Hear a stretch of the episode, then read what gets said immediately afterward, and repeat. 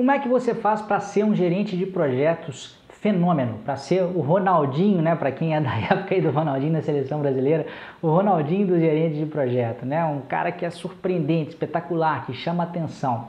É, basicamente, né, a resposta para essa pergunta é: seja um gerente de projetos que entregue resultados para a empresa em que você trabalha. Agora, decompondo um pouco mais isso aí, né? Como é que uma pessoa consegue gerar resultados? Eu vou usar um outro exemplo do futebol, né? A gente teve agora há pouco aí, dependendo da época que você estiver assistindo esse vídeo, tomara que seja próximo de quando eu gravei, senão você vai, vai se lembrar, Portugal acabou de ganhar a Eurocopa, né? E, e, e a pessoa que está aí em todos os jornais, ou que estava em todos os jornais, era o Cristiano Ronaldo, que já foi considerado o melhor jogador do mundo, e o pessoal começou a falar da história dele, né? De como é que ele conseguiu chegar lá.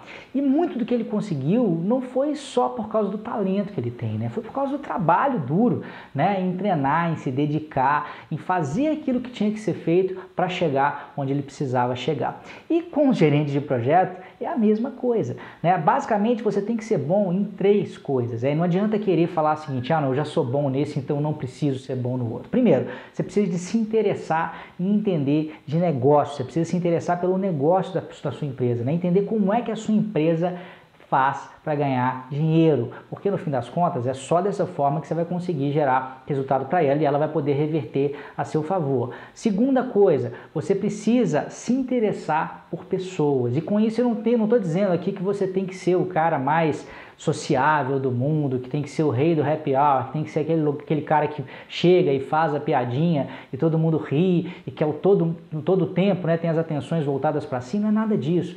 É só um cara que eventualmente, até sendo introvertido, eu, por exemplo, sou um cara introvertido, né, eu não sou essa pessoa que gosta de ficar no meio da multidão, fazendo confusão o tempo inteiro, né, eu sou um cara mais na minha, mas eu sempre me interessei por gente, por entender comportamento humano, por estudar o comportamento humano, entender o que, que motiva as pessoas, como é que a gente consegue se conectar com, os, com as pessoas. Porque não adianta nada eu, que, eu entender do negócio, né, eu querer gerar resultado para o negócio, mas projetos normalmente não dependem só de uma pessoa. E não tem como você fazer a coisa acontecer se você não conseguir né, liderar, você conseguir criar uma visão de projeto e fazer com que essas pessoas te sigam né, nessa empreitada. Então entenda muito também de pessoas.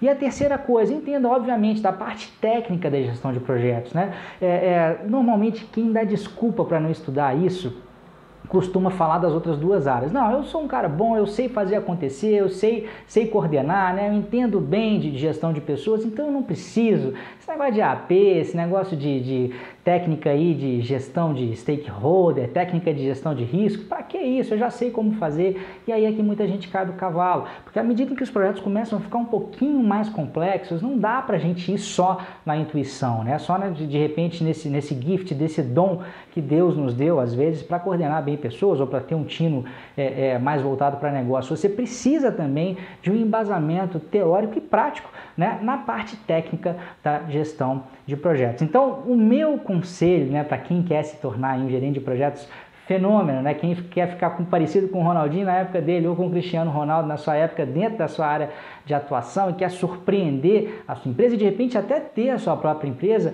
é pensar nesses três pilares. Pode ter certeza que se você falhar em qualquer um deles, você vai acabar sendo um cara assim que pode até sobreviver, vai ser meia boca, na hora que vier a crise como veio aqui, você vai passar por dificuldade. Não estou dizendo que quem de repente tem esses três aspectos pode eventualmente não passar, pode, eventualmente, mesmo você sendo muito bom, você pode ficar um tempo aí é, é, com dificuldade de recolocação, isso pode acontecer com qualquer um, mas o que eu quero dizer é que suas chances de sucesso né, de ter menos problemas aí, elas, elas aumentam muito na medida em que você se prepare você se prepara nesses três pilares aí. Entenda de negócios, se interesse por pessoas e aprenda de verdade a parte técnica da gestão de projetos. Seja no Agile, seja na parte mais tradicional, não interessa. Procure saber o que funciona da sua empresa e manda bala, tá bom? Grande abraço e até a próxima.